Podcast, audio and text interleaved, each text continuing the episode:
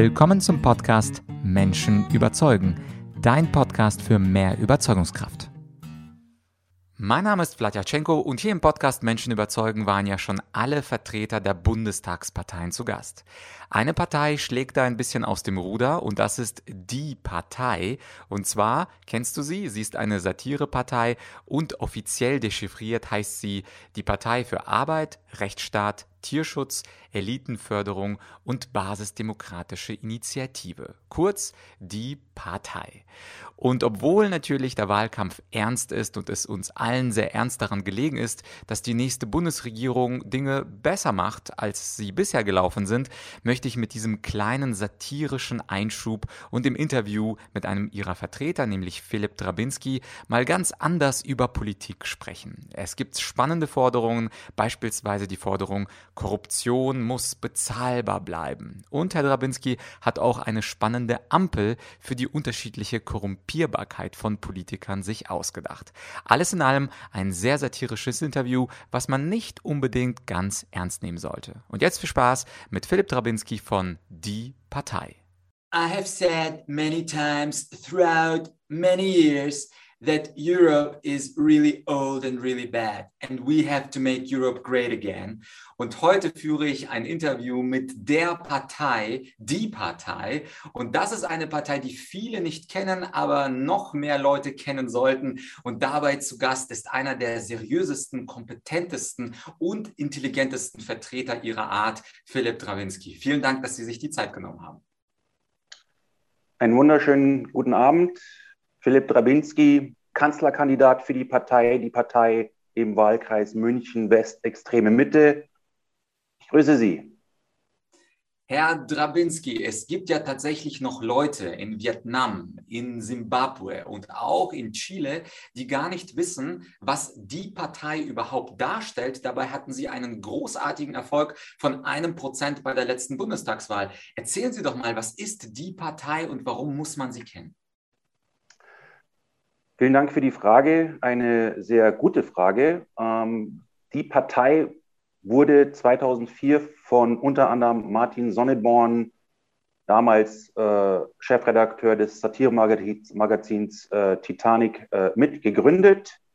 Mittlerweile sitzt Herr Sonneborn im Europaparlament und ich glaube, in knapp 200 Kommunalparlamenten sitzen Vertreter der Partei Die Partei unter anderem auch hier in München im Stadtrat äh, seit einem Jahr eine, ein Parteimitglied, äh, das ist Frau äh, Marie Burmeleit, ähm, gegründet 2004 als Satirepartei in äh, Unterscheidung zu den üblichen Spaßparteien wie zum Beispiel FDP.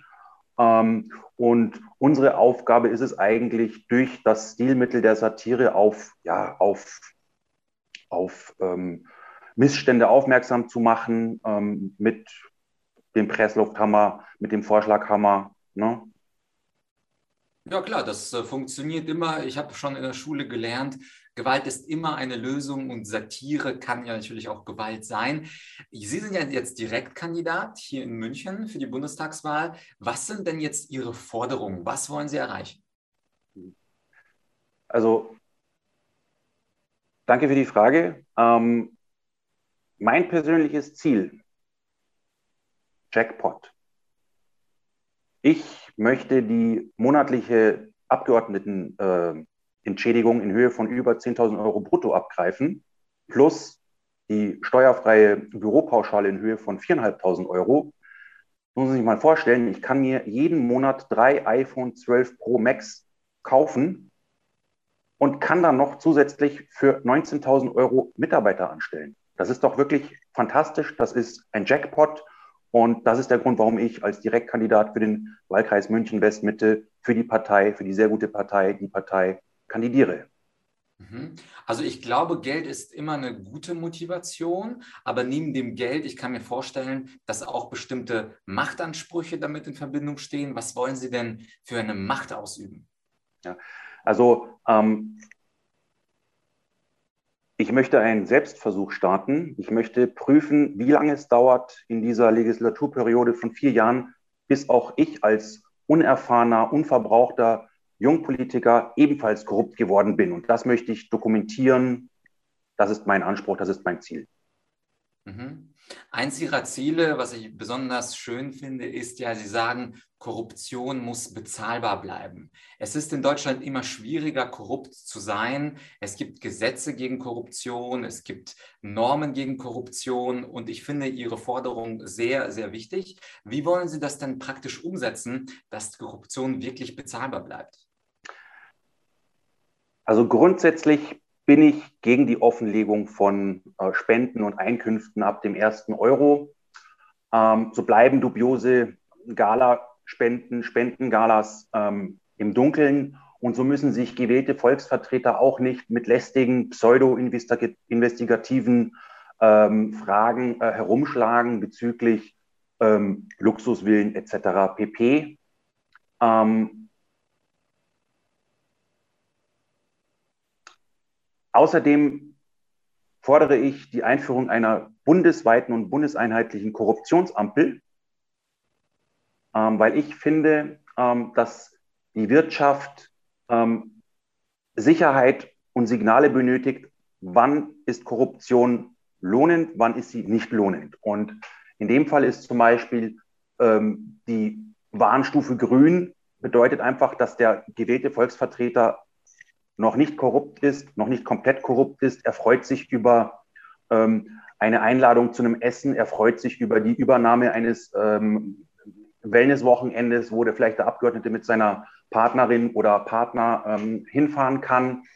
Ähm, diese Korruptionsampel springt auf Gelb, sobald der Volksvertreter den politischen Betrieb in- und auswendig kennt, ähm, Vollprofi ist, im Nebenjob Beraterverträge und äh, Vorträge sammelt wie Herr Meier und Herr Müller um die Ecke Rabattpunkte. Aber was ganz wichtig ist, die Ampel springt auf Rot bei abgehalfterten Politikern. Bei Politikern, die sich nicht mit einer Datscha auf der Krim zufrieden geben, die noch mehr wollen, die einen Vorstandsposten fordern. Ja?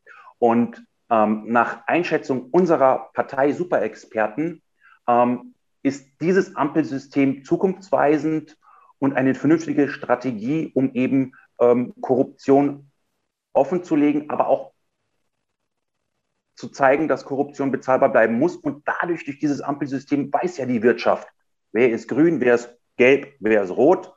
Dann werden eher die grünen Politiker, ähm, also die Politiker mit der Warnstufe grün, eher ähm, äh, kontaktiert als eben die abgehalfterten roten Politiker. Mhm, verstehe. Ja, für viele Bundesbürger ist ja das Thema Corona in den letzten 18 Monaten das entscheidende Thema gewesen. Stichwort Korruption. Viele Kollegen haben das ja richtig clever gemacht, haben mit Maskendeals Geld verdient, haben Häuser gekauft, haben viele, viele schöne Zuflüsse gehabt auf ihren Konten. Was sagen Sie zum Thema Corona-Krise? Was würde die Partei anders machen, was jetzt die jetzigen Parteien nicht tun? Also die Corona-Krise hat ja schon mal eins bewirkt, nämlich, dass sich die Bundesbürger endlich wieder die Hände waschen. Ne? Ähm, darüber hinaus, ähm, gut, dass Sie es ansprechen, ähm, ist Corona auch tatsächlich im Wahlkampfprogramm äh, der Partei Die Partei angekommen und ähm, sogar auf der ersten Seite des aktuellen Wahlprogramms. Am 27. September beenden wir Corona Ehrenwort. Mhm. Also und das Beenden, äh, da muss ich natürlich als intelligenter, gebildeter, kritischer Journalist mit 37.000 Auszeichnungen nachfragen, ist das Wort Corona verboten? Wird es dem Virus verboten zu mutieren oder verbieten Sie einfach die ganze Welt? Das ist eine gute Frage und ich bin froh, dass Sie diese Frage auch gestellt haben. Wir werden ähm, nach der Bundestagswahl einen Ausschuss gründen und eben dann parteiintern diese Frage äh, diskutieren und eben dann auch zeitnah an die Bevölkerung ähm, weitergeben. Mhm. Dann noch eine Frage beim Thema Klimawandel. Ich habe das Gefühl, alle Parteien denken, ich weiß nicht warum, dass es einen Klimawandel gibt. Wenn man sich das Kanzlerduell anguckt, sind sich alle einig, man muss was fürs Klima tun. Auch beim Vierkampf, egal ob das jetzt die FDP oder die CSU, alle sind sich einig, dass es einen Klimawandel gibt. Und jetzt ist die Frage, wenn man so einen Air Conditioner hat, äh, und einfach mal auf kälter stellt, wenn einem warm ist, oder auf wärmer, wenn einem kalt ist, ist das nicht schon die Lösung für das Klimaproblem? Also auch das ist eine sehr gute Frage und ähm, einige Kollegen innerhalb der Partei, die Partei fordern ja ähm, SUV an, Fenster runter, Klimaanlage auf ne? und der ganze Klimawandel wird praktisch durch das Abkühlen der Klimaanlage ähm, wieder stufenweise heruntergekühlt. Ähm, aber um mal ernst zu bleiben, die Erderwärmung darf auf keinen Fall äh, höher als 1,5 Grad Celsius pro, pro Jahr steigen. Ähm, dafür wird die Partei ähm, bei den relevanten Wirtschaftszweigen ähm, eine Kommission äh, bilden, damit eine Selbstverpflichtung äh, unterschrieben wird, die eben das Mögliche im jeweiligen Wirtschaftszweig ähm, umsetzen wird. Ne? Ähm, statt der Selbstverpflichtung könnte man auch eine Ehrenerklärung abgeben, ähm, aber da sind wir eben noch parteiintern in der Diskussion, was wir jetzt da machen wollen. Wir haben ja noch ein bisschen Zeit bis zur endgültigen Wahl. Ja, und äh, beim Thema Unentschlossene, wie immer, können sich viele Leute sogar ein paar Tage vor der Bundestagswahl nicht entscheiden. Man hat ja die üblichen Verdächtigen immer im Fernsehen. Man sieht die Baerbock, man sieht den Laschet, man sieht den Scholz. Einer von denen wird ja höchstwahrscheinlich Kanzler. Wenn jetzt Unentschlossene aber das Gefühl haben, irgendwie fühle ich mich von diesen Meinungen nicht vertreten, aber andererseits kennen sie jetzt die genauen Inhalte der Partei nicht, was würden Sie den Unentschlossenen raten? Ein Tipp, den ich jetzt schon spontan hätte, ist einfach dieses Interview jeden Morgen zu schauen als Morgenroutine, weil hier ist so viel drin, dass man wirklich vom Inhalt weggespült ist. Vielleicht auch als Abendroutine, aber was würden Sie sagen, was sollten Unentschlossene noch tun? Also ganz, ganz wichtig, ähm, und das sagen wir auch an den Infoständen in München, in Bayern, in ganz Deutschland, ähm, den Wählern, ähm, wir, lieber Wähler, wir versprechen alles, halten nichts, aber wir sagen es euch vor der Wahl. Und die Resonanz auf der Straße ist wirklich erstaunlich gut. Die Wähler sagen, das ist meine ehrliche Ansage. Ähm, sie sind ja wirklich ähm, kompetent, ähm, sie belügen uns jetzt schon, aber sie sagen es uns. Also da ist einfach das Feedback unglaublich gut. Und ich glaube, äh, wenn jemand unentschlossen ist und noch nicht weiß, ob er einen Ex-Cum Scholz oder eine ähm, Baerbock oder einen Laschet wählt, wir sagen den Wählern ganz klar, wir versprechen alles, halten nichts, aber wir sagen es euch vor der Wahl. Und ähm, was ich auch noch ergänzen möchte, ist, ähm, wir haben einfach die besseren Sticker als die etablierten Parteien. Ne? Also FDP, CSU, CDU, SPD, AfD, Grüne. Wir haben das bessere Stickermaterial, das bessere Propagandamaterial. Ne? Zum Beispiel hier, Korruption muss bezahlbar bleiben. Gibt es bei jedem Infostand in Deutschland. Oder auch hier für den Kühlschrank zu Hause. Ne? Lieb sein. Oder der Klassiker, den es, glaube ich, auch schon seit über zehn Jahren gibt, Demokratie ohne Haken. Ne? Oder auch zum Thema äh, Klimawandel, Hubraum statt Wohnraum. Und mein Favorite, auch für die Jüngeren unter uns, Schwarzfahren muss bezahlbar bleiben. Ne? Das meistgeklaute Plakat in München ist der Arminion. Ne? Und ähm, die äh, CSU-Drogenbeauftragte hat ja letztens ähm, eine Legalisierung von äh, Cannabis gefordert. Seit 2004 sagt die äh, Partei, legalisiert das, beziehungsweise aktuell THC statt AfD. Und weil wir ja hier in der Biermetropole wohnen, Soziales, schafft. Also Sie sehen, für die unentschlossenen Erstwähler, Zweitwähler, Letztwähler, die Partei hat wirklich für sämtliche Zielgruppen etwas parat das ähm, Wahlprogramm, das man sich unter die Partei äh, auch anschauen kann, ist wirklich lesbar innerhalb von drei Minuten, zum Beispiel auf der Toilettenschüssel oder beim Morgenkaffee oder in der S-Bahn. Ne? Also wir bieten wirklich dem Schüler, dem Studenten, dem Rentner, dem Letztwähler, dem Erstwähler interessante Punkte und ich hoffe, dass wir mit 100 plus x Prozent die diesjährige Bundestagswahl auch für uns entscheiden können.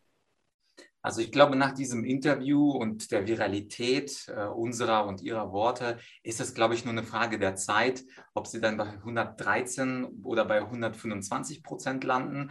Aber sagen wir, dass das Wahlkomitee eine Fälschung macht, was das ganze Wahl falsch ausgezählt wird, dass also wieder eine dieser Pseudo-Volksparteien gewählt wird und die Partei beraubt wird ihres so angemessenen Sieges am Ende dieses Septembers 2021. Was würden Sie dann tun? Würden Sie dann Wahlfälschung vorwerfen? Würden Sie dann dagegen klagen? Oder würden Sie was anderes machen, was ich jetzt gar nicht vorhersehen kann?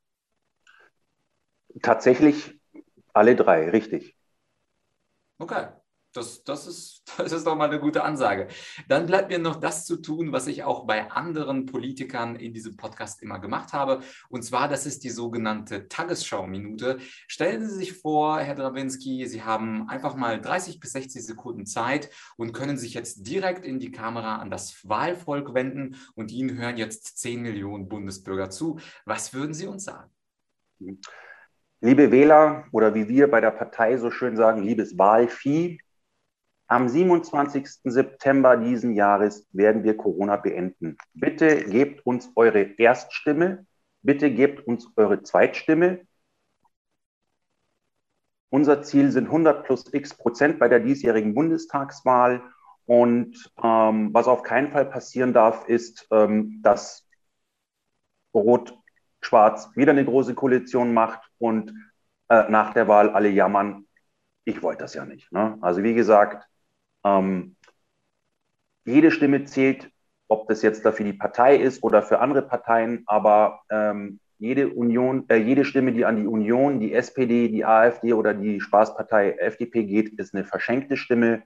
Bitte geben Sie den Nicht-Spaßparteien, gegebenenfalls einer Satirepartei, ihre Erst- und Zweitstimme. Und wie gesagt, alles weitere können Sie in unserem Wahlprogramm unter www.diepartei.de nachlesen. Vielen Dank.